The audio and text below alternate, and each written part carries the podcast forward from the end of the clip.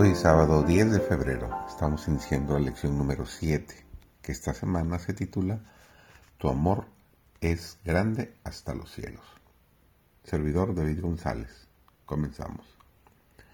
Aunque afligido yo y necesitado, Jehová pensará en mí. Mi ayuda y mi libertador eres tú. Dios mío, no te tardes.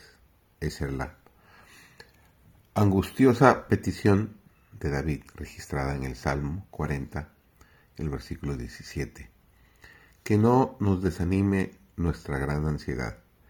El Salvador de los pecadores, el amigo de los que no tienen amigo, con una compasión infinitamente mayor de la que tiene una madre tierna por su hijo amado y afligido, nos invita.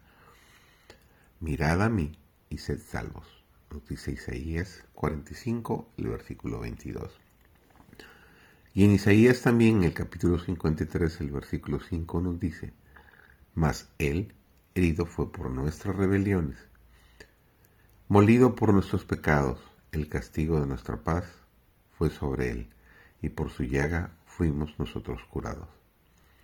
Existe el peligro de no hacer un asunto personal de las enseñanzas de Cristo, de no recibirlas como si se nos dirigieran personalmente. Jesús se dirige a mí en sus palabras de instrucción. Puedo apropiarme de sus méritos, su muerte, su sangre purificadora, tan plenamente como si no hubiera otro pecador en el mundo por quien hubiera muerto Cristo. Aprenda constantemente de Jesús, aumente siempre su fe y crezca en la gracia y en el conocimiento de la verdad. Señor es nuestro ayudador y nuestro escudo.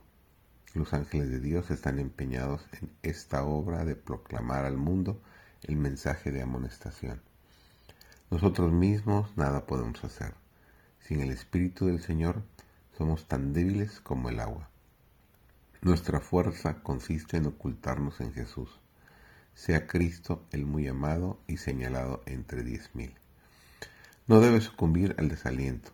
El corazón débil será fortalecido el abatido tendrá esperanza. Dios cuida tiernamente de su pueblo. Sus oídos están abiertos a su clamor. No tengo temores por la causa de Dios. Él cuidará de su causa. Nuestro deber es cumplir con nuestra parte, en nuestro lugar y vivir, con humildad al pie de la cruz y ser fieles, viviendo piamente delante de Él. Al hacerlo no seremos avergonzados, sino que nuestras almas confiarán en Dios con santa osadía. Mi corazón está determinado en su confianza en Dios. Tenemos un Salvador poderoso. Podemos regocijarnos en su rica plenitud. Anhelo ser más devota y consagrada a Dios. Este mundo es demasiado oscuro para mí. Jesús dijo que Él iría a prepararnos mansiones, para que donde Él esté nosotros también podamos estar. Alabado sea Dios por esto. Mi corazón salta de alegría ante la gozosa perspectiva. Mientras percibimos el maravilloso amor de Dios, no nos quedemos quietos, sino que ofreceremos a Dios un sacrificio de agradecimiento y haremos canción a su nombre con nuestros corazones y voces.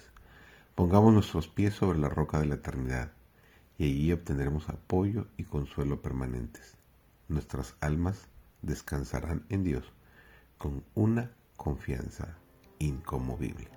Que Dios te acompañe en tu andar el día de hoy.